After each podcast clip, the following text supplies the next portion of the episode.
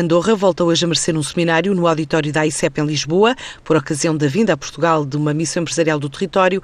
A AICEP, o Governo de Andorra, a Atua e a Câmara de Comércio e Indústria organizam este encontro empresarial entre os dois países, que pretende dinamizar relações económicas, tanto do ponto de vista comercial como da atração de investimento, com destaque para as áreas relacionadas com a indústria alimentar, a energia, a inovação, a saúde e bem-estar, consultoria, imobiliário e finanças.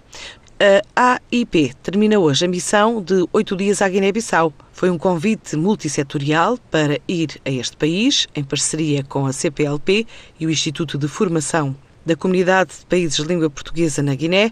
A agenda foi personalizada, com reuniões com empresas locais, encontros com entidades institucionais e a exposição de produtos na mostra que decorreu em simultâneo com a Conferência Internacional Parcerias para o Investimento na Guiné-Bissau. É mais uma iniciativa integrada numa série de projetos de internacionalização da AIP no âmbito do Compete 2020.